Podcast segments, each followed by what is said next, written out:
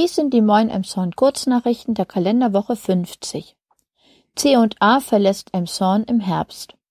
Nachdem am Mittwoch, den 14.12., der S. Oliver Laden in der Königstraße ausgeräumt und auch direkt die Leuchtreklame demontiert wurde, kommt nun ein noch größerer Wegzug.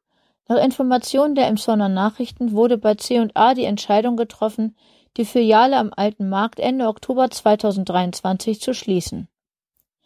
AKN rammt Auto auf Bahnübergang am Friedhof.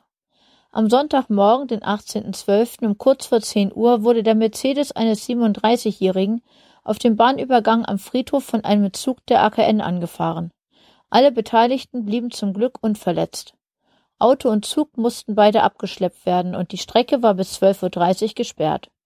Warum das Fahrzeug auf dem beschrankten Übergang stand, als der Zug kam, ist noch unklar.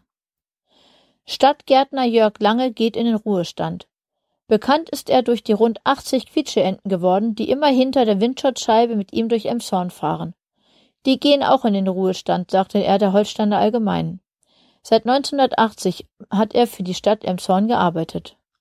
Und noch eine wichtige Information für Montag, den 19.12. Es wird ab dem frühen Morgen mit Regen gerechnet, der auf den gefrorenen Boden fällt.